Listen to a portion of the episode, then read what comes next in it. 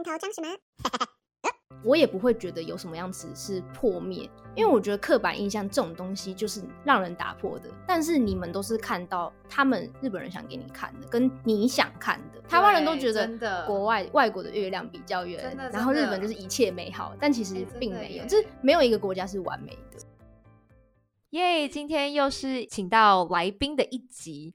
那今天这一集的来宾呢，又是我的另外一位大学同学，他也是很特别，是一毕业之后就去日本打工度假一年半。那他待在京都的这一年半，其实有很多事情是可以跟大家分享的，不管是前面打工度假的过程，或者是之后很顺利的转到工作签。虽然现在因为 COVID nineteen 的关系，他现在人也在台湾，但是我觉得他的经验应该是蛮值得大家参考的。好，那我们就来欢迎他，耶！我们请 U 以自我介绍一下，等一下，好紧张哦。没关系，你继续讲。好啦，大家好，我是 U 一，我不是日文系本科出身，那我就是毕业之后飞日本，然后直接开始我的打工生活。对，我记得，反正那个时候，我们这群就大学同学，其实大家很多人都要各奔东西，去不同的国家。因为我记得每年好像日本打工度假是每年五月跟十二月申请嘛。对那你可以大概很简单的跟大家介绍一下你在申请的过程有遇到什么问题吗？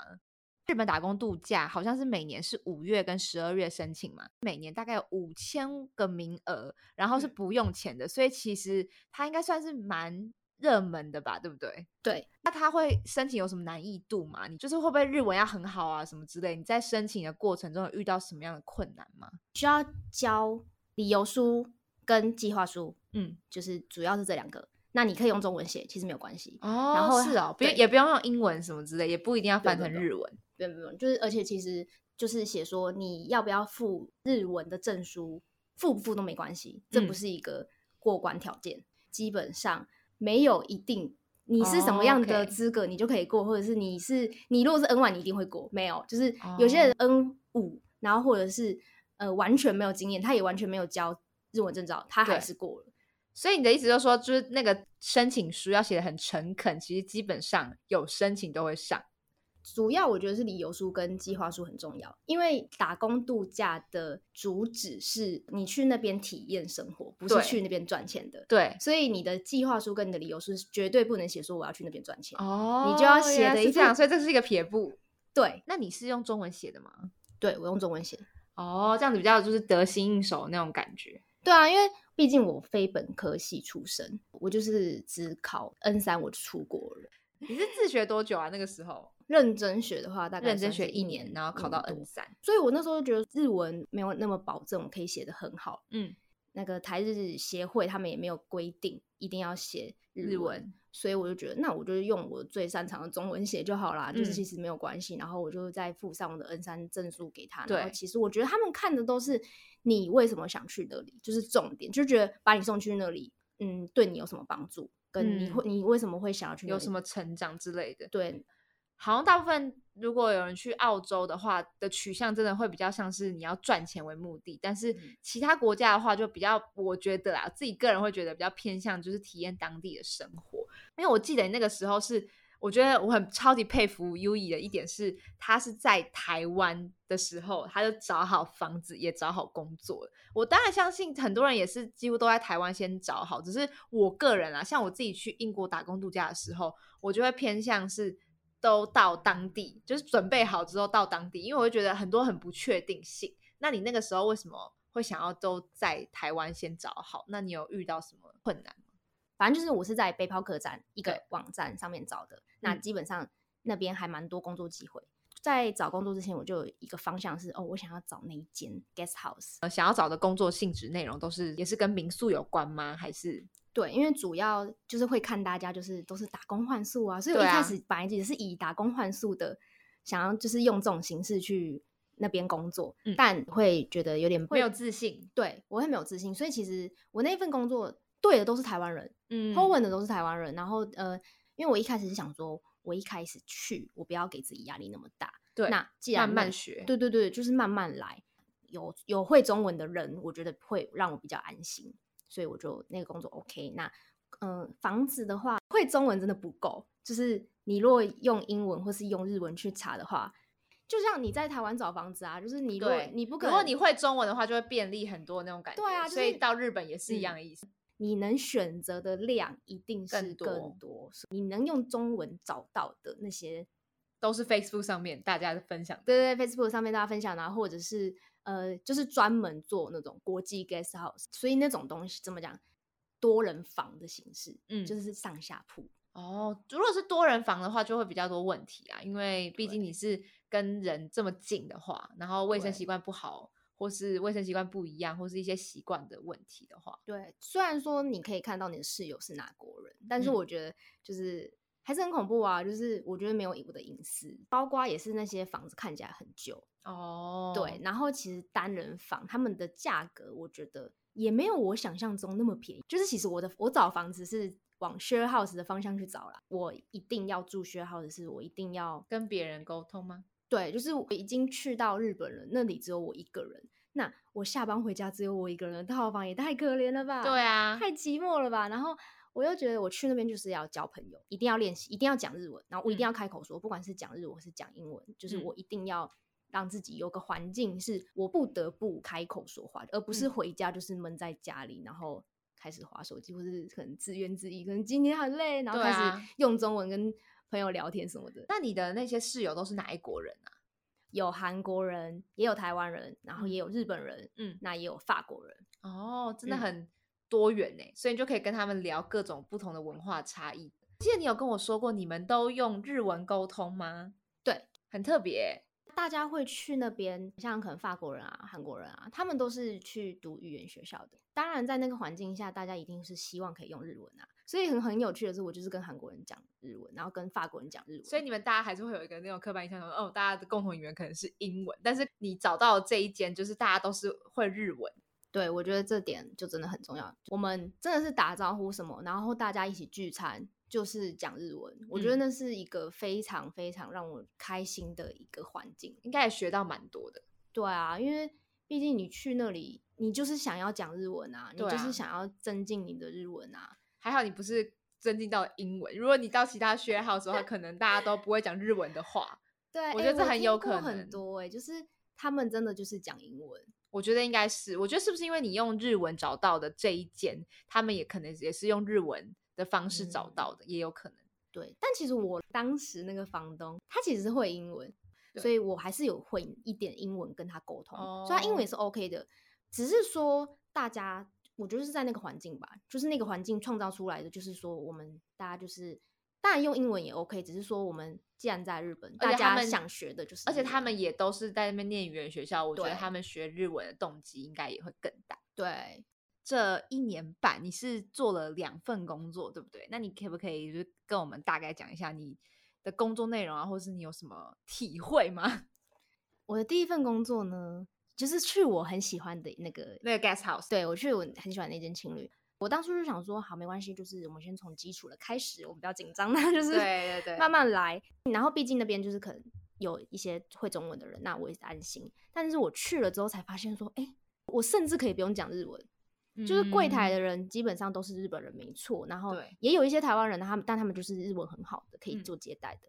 我的同事，因为主要我应征还是房务嘛，那时候我真的非常的廉价、欸，我是我那时候多廉价，是超时工作加班还是薪水很低？薪水很低，在你上手之前大概就是这个金额，那你上手之后就是可能以哪一个主管去评估你的，比如说速度变快啊，或是大概呃你 OK 啦，你可以独立啦，就是大基本上都学会，那当然他们就是会考虑帮你就是慢慢调薪这样子。嗯嗯嗯但一开始的我一开始领的那个时薪，就是甚至还比京都时薪还低。东京的时薪算是高的，因为毕竟是都市。嗯，对，那那个我想知道这个 range，你可以大概举例一下，大概台币多少钱吗？我记得是八百六日币吧，就是我应该是有比京都时薪还低，反正京都这个时薪是偏低喽，然后我还比它低。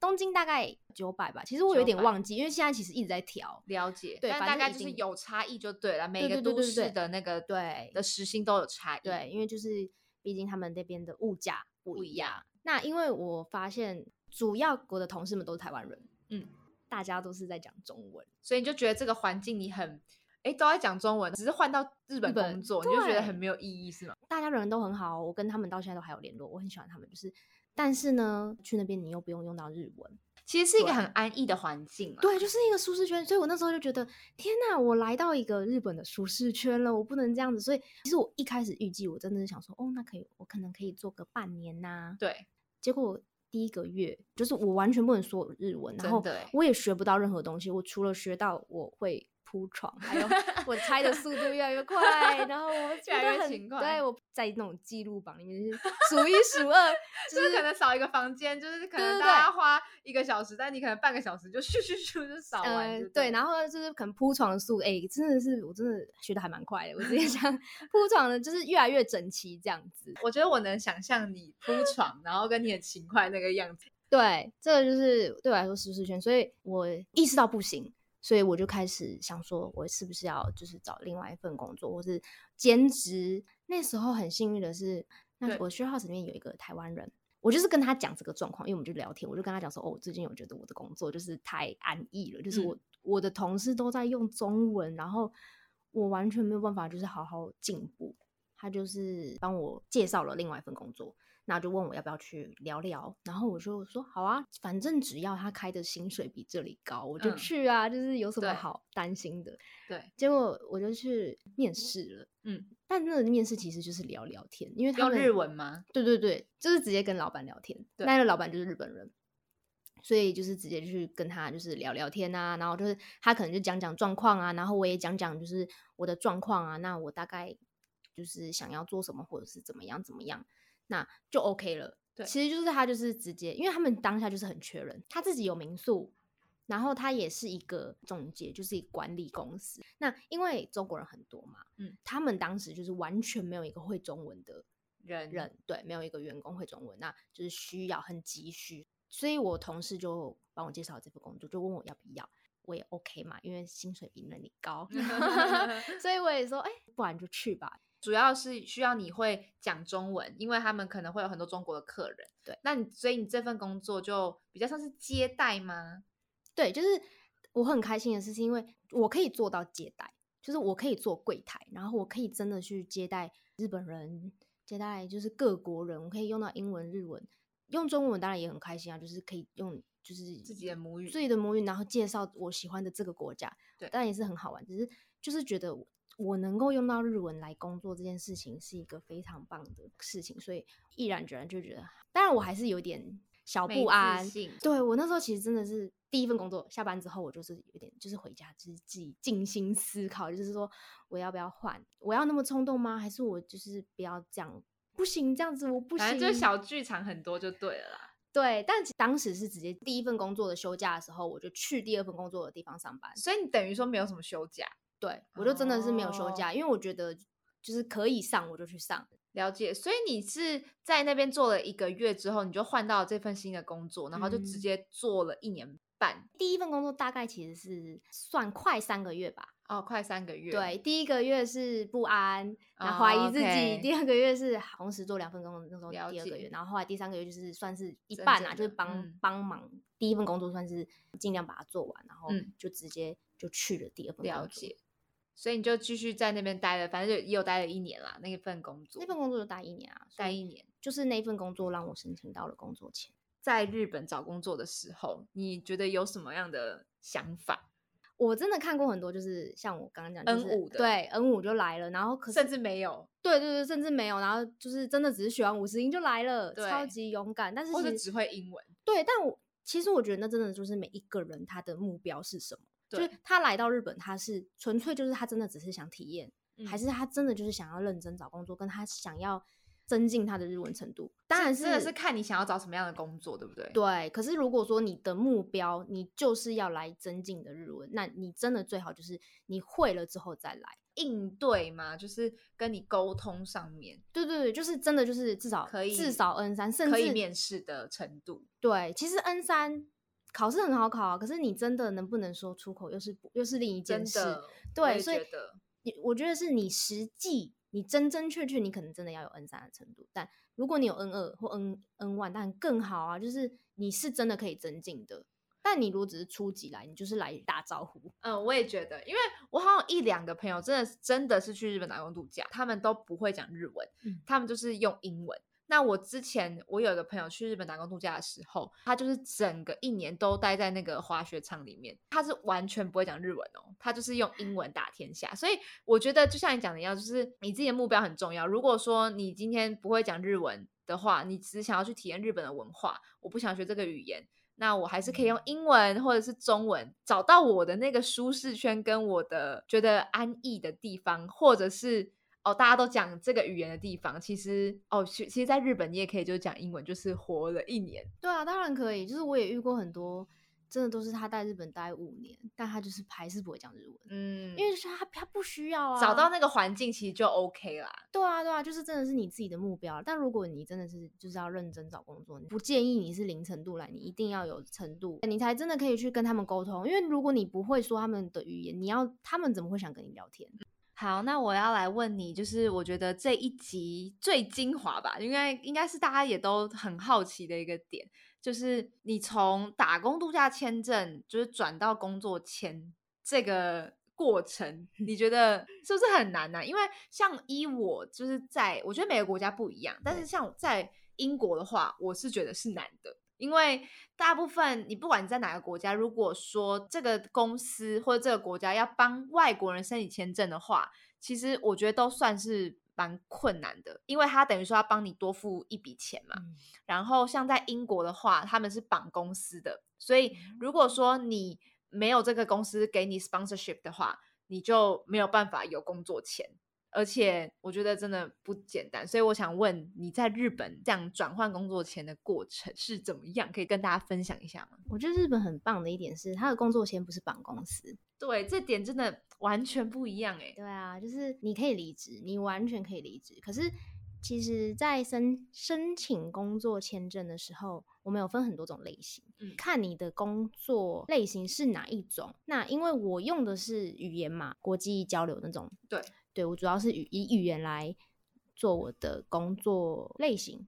所以你们不是分工作签，不是不是不是，我们有很工作签有多种类型分。有分很多种 A、B、C 种工作签。对对对，就比如说，可能他是哦技术，这样。他可能就是以他的技术，那他就是那个什么什么技术，那什么什么，嗯呃，像什么科技业啊，那当然是他，比如说他是教育业啊，那当然就是很多种，就是看你的类型。那因为我是国际人文相关，叉叉叉，对对对对，那种就是语言类的，通常都是这样的签证，了解。那都是一次都发多久啊？有一年、三年跟五年。然后现在好像有调整，但是我不太确定，是以政府来决定要给你多少。应该是说你的雇主会提出申请，然后依政府来衡量吗？对对对就是来评断的意思。它有种有点像是政府会去评断说，哎，你这你这间公司是不是真的需要这个人才？那你是真的很需要他，还是怎么样怎么样？那我去依你这个公司的整体跟这个人才的资历或他的能力去判断，我要给你哪几年？嗯，对，那我是拿到三年，对，因为哦。当初其实其实申请工作签证这个过程其实真的不难，你有一个公司他愿意帮你提出申请就 OK。对，那因为我的老板他是是他帮我申请，他请代书来帮我填写、呃、资料啊对对，都是都是由代书去填的，所以基本上我就是跟代书聊聊天啊，让他知道我的状况，然后由他来代笔来写。对，然后我也有听说是公司叫员工自己申请的，所以有些人他可能自他需要自己跑流程。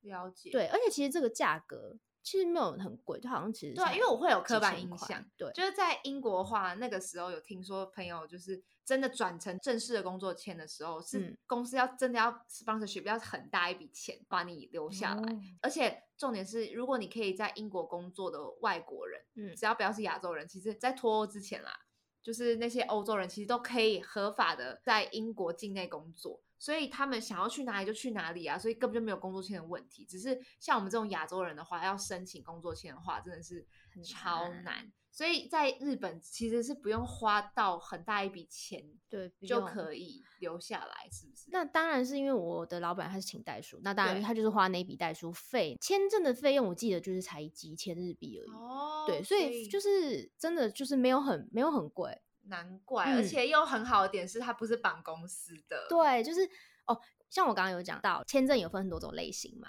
对，因为我们是人文国际的那种类型，所以你的下一份工作要找相关的才。对对对，就是你要是你的你的签证可以对应的工作类型，但是其实可以换。对，如果你下一份有弹性就对了。对对对，就是变，可是变成说是你要重新再交一份资料，就是我换工作的时候，我要跟政府报备，就是其实网络登记一下就好。哦，我离职喽，这样。然后你找到下一份工作的时候，那因为政府也是要评估，呃，要知道你这份工作是不是符合你的签证，你就是在提出公司的资料给他，那让他是做确认。那如果是不一样，你可以提出更换申请，就是我要换成另外一个签证，那再重新交一次公司的资料，那嗯，政府就会去去进行这个评估啦。那这个评估很久吗？不会啊，就是你在打工签的时候，他会，他是你签证结束前三个月，你就可以开始申请。了解，我记得是三个月啦。那我当初也是差不多就是三个月就直接开始申请了，大概是等了几周啦。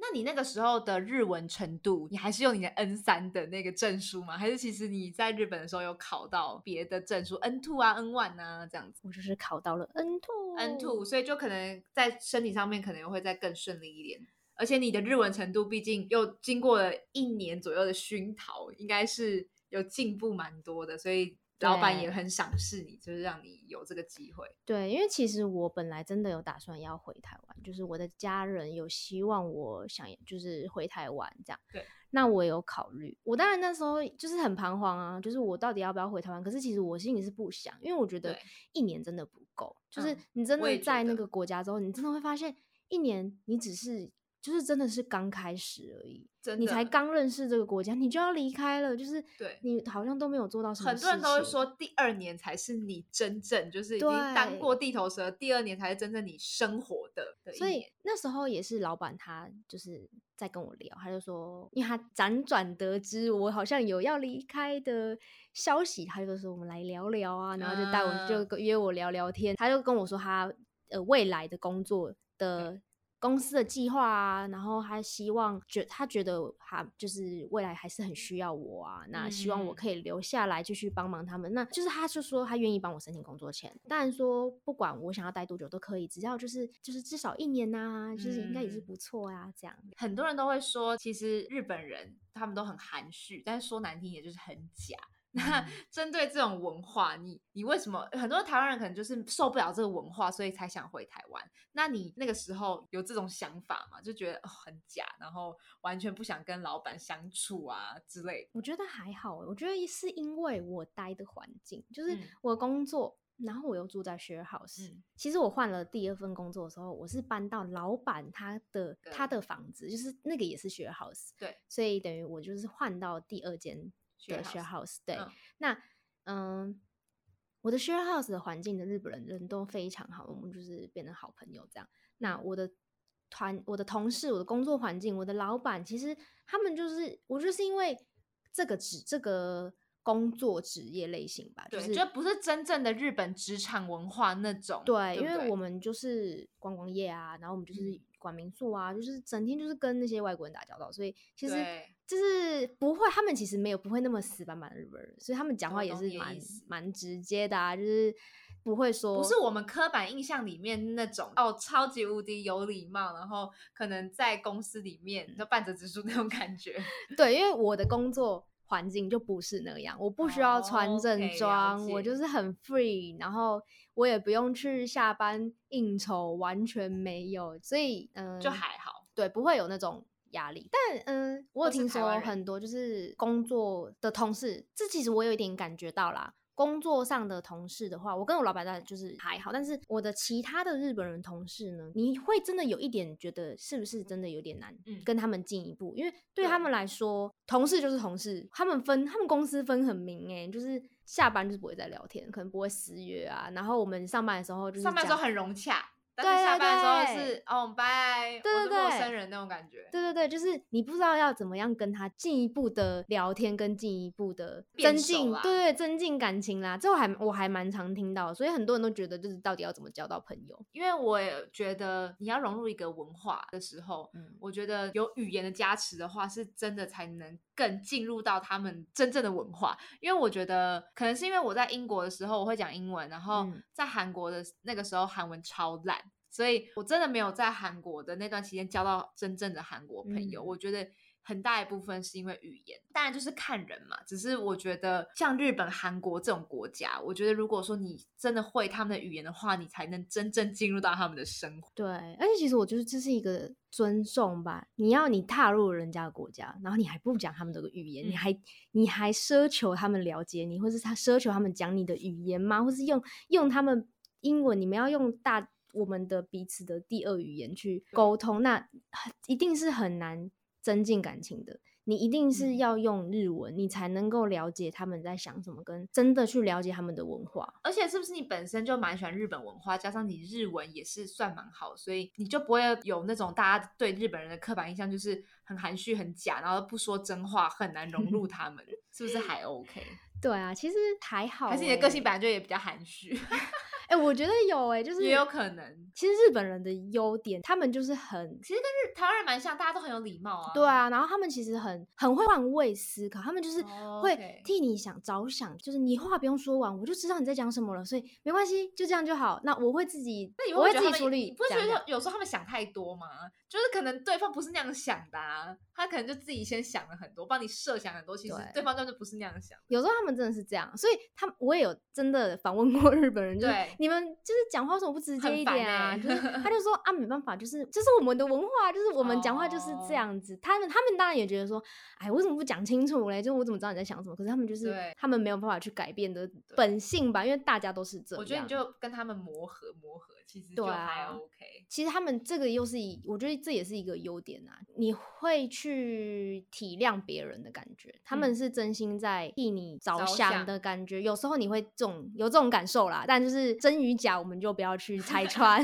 了解，像你讲刚刚讲那些都是比较偏向好的部分。那你实际生活后，你有没有因为那些你受到的文化冲击有破灭的地方吗？或是想法改变的地方，或是打破三观的地方？我本来就很喜欢日本文化嘛，对啊，就是我超漫啊，然后对我就是一个电影都是宅女，我就 超爱看漫画跟超爱看动画，就是各种宅。然后我就是，然后我的身边朋友圈全部都是漂亮的女孩子们，然后 基本上我没有什么可以跟我一起看漫画的好朋友，我就是都自己一个人去电影院看动画，然后自己在家看漫画，然后就是活在自己的世界。对，所以我很多文化，我觉得都是从动画跟漫画、电影啊，或是漫画里面的，对对，都在里面了解。就是哦，原来他们有这样的所以想法。你潜移默化，其实就对内化到你的心里了。对，我觉得我是我就是看太多漫画，我从小学是。对，我不是说这个，我是说我了解韩国文化也是，就是哦看太多韩剧，你真的是潜移默化，你就已经对你来说动漫嗯已经是一个习惯，对我来说韩剧已经是一个习惯了，对，你就不会觉得很不能理解他们的那种感对，觉。就是我就是我能理解哦，对啊，我小时候就这样看漫画，看看到看了十几年，就是对啊我的人生一半就是在看漫画啊、真的哎，然后 我也是，对啊看时间都在看韩剧，对啊，然后一直在看漫画，所以漫画里面他们一定就是画了他们的日本文化、他们的价值观嘛。那、嗯所以我就是潜移默化说，所以其实我就是这样子。那对我来说冲击真的没有很大，就是我也不会觉得有什么样子是破灭，因为嗯我觉得刻板印象这种东西就是让人打破的。哦，对，对，因为而且刻板印象这种词，就是多数都是不是多好的。对对对，刻我觉得刻板印象就是偏见，而且是对偏向比较负面的词。对，或者是呃，举例来说啊，就是其实大家一定都会想说，哦，日本就是很干净啊，对，然后路很平啊，我觉得这是大家一定是最常见，对对，很有礼貌这些东西。但我觉得这些东西都是没错，有这个点，但是你们都是看到他们日本人想给你看的，跟你想看的。因为台湾人都对觉得国外外国的月亮比较圆，然后日本就是一切美好，但其实并没有，耶就是没有一个国家是完美的。是，对啊，当你真正生活在一个地方的时候，你才会真正感觉到他们的好与不好。对，对跟旅行对对对完全不一样但对我来说，我又不觉得说，哦，我因为今天遇到了这个不好的日本客人，我就对日本破灭，我就是讨厌日本人，嗯不会，因为我觉得对我来说，就他就是一样米白养百种人呐、对，日本人的人口人数比台湾多那么多，那当然是我觉得的讨厌的人当然也会多啊。那听不懂人话的人当然也很多啊。对所以我不会把他们归纳在日本人的感觉里面，我会把它归纳在就是哦，就是是一个人，对他就是跟我我不是那么喜欢的人，但我不会把他归纳在日本人，因为都都怎么样怎么样，对对对，因为这样子我觉得对那些对我很好、跟我很喜欢那些日本人很不公平，因为他们都是好人，他们就是人呐、其实大家都是人，只是你也许我们那些不好的人，他就是一个生长环境发生什么事情，或个性上有什么问的问题才会变变成这样，并不是因为他是日本人。那你因为我们现在真的大家都因为 coronavirus 的关系，就都困在台湾嘛。那你现在未来的计划是打算怎么样？因为现在目前日本好像就是状况好像也不一定很好，你还有打算要回日本吗？我觉得他们就是一种。光东京可能就每天这样一百多、一百多、两甚至两百，已经变成一个所以是习以为常的事情了。嗯毕竟台湾真的太安全了，你如果真的中了，你又不是一个真的确保自己是不会有后遗症嘛？对啊，对啊，那也会让家人担心，所以我们就不要做这种事情，我们就嗯短期啦。今年也已经快结束了嘛，我是已经我是已经就是 已经被迫待在台湾。对那明年的话，我觉得还是看日本的情况情况啦，顶多就是下半年看看，就是看他们的嗯奥运，然后办的怎么真样。那结束之后，如果说真的看起来 OK 了，我当然还是会考虑回去啊，因为毕竟我有我有这个机会还能够再去，我觉得是很难得的。对啊，毕竟你就像你说的，第二年才要开始真正的融入当地文化，体验更多。对啊，就是我完全都没有想到我会在回来回来台湾这么久，我我也没想到我会今天做菜，真的太这里跟你录这个 因为其实我们原本一个在英国，一个在日本，我们光是要调那个时差，有时候讲电话就是差了九个小时。对，然后没想到 今天就是十月二零二零年十月份，我们一起坐在这边录音，对，这真的是完全没有完全不会想到的事情，所以我觉得人生真的好神奇哦。像我是我也我当初可能工作，我也没有想到，哦，我马上就换工作了。那最后想要问你一个问题是，因为你毕竟我们都是刚毕业，算是蛮年轻的时候就嗯踏出去的人。那我想问你，对这些可能还没有勇气踏出去的朋友们，想要跟他们说些什么话呢？我觉得，嗯，跟自己对谈，跟确定你自己是想要做什么。我觉得不是说你一定要做到什么事情，是你为什么想要出去，你出去的目的是什么。当然，你可能还是就会可能通常都会觉得说，哦，就是因为不知道才要出去啊。你要去说为为什么是不是不知道什么东西，可能想要是了解自己。或是你想要去看看自己在国外活不活得下去，其实都是一个理由，虽然可能外人听起来可能，这是一个理由嘛，但是对我觉得自己给自己找到一个出去的理由，然后自己确定了，就可以出发了。我觉得就是告诉自己会不会后悔。如果你没有去的话，你会后悔吗？那你觉得会？如果你这个答案一定是肯定的话，那你就去吧。但如果你还是有点彷徨，那我觉得你还是考虑一下。就嗯而且你要去找出你考虑的点到底是什么，比如说你的家人，那家人当然很重要啊。那如果说家人是不支持你，那你可能就是诶考虑一下，我为什么要坚持出去？其实是不是这些事情我在台湾也可以做到？就是想清楚了之后对，因为有时候你可能只是为了出去而出去，或是为了逃避等等，对，但我觉得想清楚自己想做，毕竟打工签证你可以到三十岁嘛，那很多人也是快三十岁才去申请。对，我觉得都是一件很好的事情，不管你在哪一个阶段决定你想做的事情，都是很好，只要是这件事情可以让你变得不一样，而且是你想做的。好，那我们今天的分享就到这边，谢谢 U E 来我们的节目跟我们分享这么多跟日本打工度假有关的内容。那如果有喜欢我们的节目内容的话，不要忘了到 Apple Podcast 帮我们留言评分五颗星。你现在帮我做后面的配乐吗？对，并且也可以在各大平台收听订阅我们哟。那有什么建议的话，也欢迎到我们的 IG What 下底线 In Your Can 私讯或留言告诉我们。那我们就下期见啦拜拜，拜拜。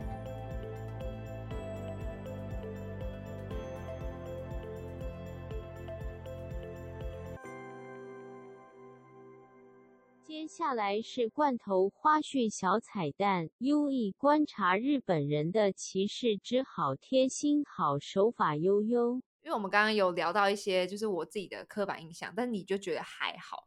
那不然你来也来分享一下你自己观察到的，不要说刻板印象好了，应该说观察到日本人特别的地方，一定是要深入当地住在当地，你才可以体会到那些不一样。哦，那我知道了，就是像比如说。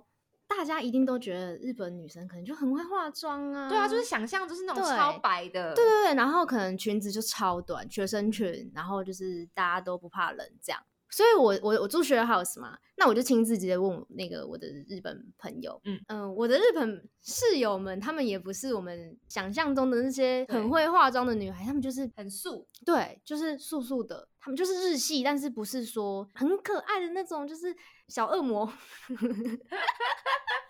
小恶魔的装扮，然后呃穿的很可爱啊，不是我们想象中的那些日本人嘛。嗯，我也问过他，就是就我我直接跟他讲说，我们台湾人对日本人的日本女孩子的印象是从小学就开始化妆，大家都很会化妆。然后他就说没有这种事啊，就是怎么可能？然后他就说。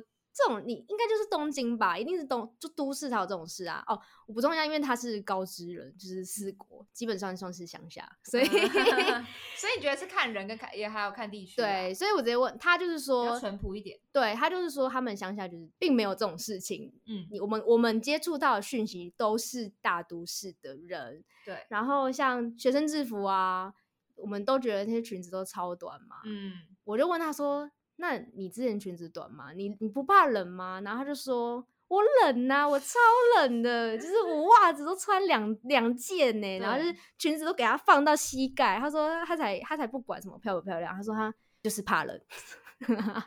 还有什么特别的？日本真的是很多地方就是很小细节，非让你会感到就是能够感到它就是他们的民族性啦。哎，是真的，因为听说譬如说。去那个迪士尼，听说连挤出来的洗手泡泡都是都是米老鼠。对对对，就是那种小细。我觉得他们很棒一点，就是他们很注重小细节，会让你觉得好贴心，很整体。对对对，像因为我有去日本的美容院，第一次去那一家的时候，他们会给你填写一张表，那那张表就是填写各种会让你过得更哦，这个过程，对对对，这个过程可以更舒适的表。对，就是一个好神奇哦！问卷问卷，地方都会这样吗？我不知道哎，但是我觉得，光是你收到的那一瞬间，你就会觉得，对，好日本，对，就 是一个哇，就是日本人，然后我就开始看里面有什么，就觉得有什么内容。嗯，像比如说，我们就是会很介意说，设计师爱不爱聊天嘛？或者他可能你可能不喜欢聊天的人，然后设计师跟你聊天，你会觉得很吵。对，所以他连这个也标进去，哎，就是你希望设计师跟你聊天吗？那他有这样的三个选择，就是哦，我喜欢聊天，然后嗯，正嗯普通刚刚好就好。然后第一个就是我喜欢安静，对，就是他们可以。因为这种东西其实你亲自问太尴尬了，真的哎，对，谁会问得出口啊？就是问哎，要不要跟你聊天，或是你喜欢安静，还是我就不要吵你这样？就是你就静静的自己在旁边填写那个表格，然后包括像因为设计师他们还是会推荐你，比如说可能洗发精那些东西嘛，他也会问你说你喜欢什么样洗发精的味道？不是不是，他不是问这个，他是问说你会希望推荐嗯适合您的洗发精吗？就是简单来说，就是要不要推荐你啦，就是要不要帮你做介绍啦。对，简单说是这样。我自己因为我自己觉得我有自己我想用的，所以我就是够不用，他就不会跟你介绍了。哦，对，然后就各种小细节啦。对对对对对对对对，差不多。其他没什么啊。他特别今天就脚踏车被脱掉啊，这很白痴，脚踏车被脱掉真的超智障的，好好笑。对，脚踏车被脱掉，通常不是只有机车或是车子才会被脱掉吗？哦，因为我在京都嘛，对吧？我待在京都之后就觉得哇，京都太棒了吧！我就是生活太幸福了吧！我就是一直待着。然后京都的交通方式基本上就是你有脚一台脚踏车，你基本上都能去，你到处都能去。所以我的交通工具就是脚踏车。脚踏车当然会有，就是像机车一样，你有它的停车格啊，你不能违停嘛。可是呢，那我就是一个啊，反正大家都是违停啊。就虽然我我也有看到。大创前面那个入口旁边处就是标示说这边不能停脚踏车，对，但是我还是想说啊，我旁边就有人停啦，那就是怎么可能就是会这么随被脱掉？而且我只进去一下，十分钟出来，我觉得它是不见，这整排都消失，我说完蛋了，完蛋了，完蛋了！我那时候真的吓到，而且我真的不知道怎么处理，就是对啊我不知道可以问谁啊。然后我就这我就去问了大创的里面的员工说，哎，就是请问刚刚是有人有警察来这边就是脱掉嘛？就是你们有看见吗？他们就说他们就他们就说他们没有看见，因为他们。很忙，对我也看得出他们很忙。我只是想要问一下，但他们就说有可能真的被脱掉，那你要不要就是再找一下这样子？然后我就去了警察局，去警察局，然后把可是其实脚踏车找回来。对对对，但日本因为它的派出所就是很密集，到处都有的。我就是去了隔就在隔壁而已，对 我就过个马路，然后进去问说，嗯。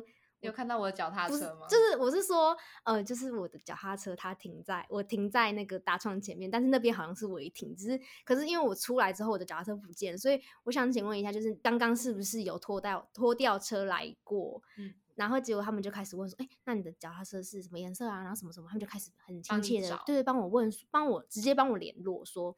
那个拖吊厂说：“哎，你们刚刚这个时间有来吗？那有没有拖吊车啊之类的？日本的脚踏车呢，还有一个防盗贴纸，它其实就是五百块贴一个贴纸。那你那个就等于很像怎么讲，狗狗的晶片。对你贴的那个贴纸，那如果你的脚踏车不见了，他们可以借由那个贴纸去找到你的脚踏车。对，但当初我本人就是刚去的时候，连那个日币五百我也要省。”好笑，我就想说，我哈，就是京都那么安全，就是怎么可能会被会被抢，或者是会被怎么样，发生什么事情？我想说，不用贴吧，那五百块我还可以拿来吃一餐呢，我就不要。嗯，结果就这样没贴。然后，但是虽然没贴啦，但是他们还是有帮我问到那个时间，确实有来，好像有一台蓝色的脚踏车，应该是有脱掉。那那他就他们就直接给我。那个脱掉厂的地址，然后让我去，那那个地方也不远啦。好，我就去，然后我就走路。那个是你刚刚来多久？哦，其实已经到一年了，已经来一年了。反正就是觉得很瞎，怎么会有？就是日本真的是安全到一个连脚踏车都会脱掉。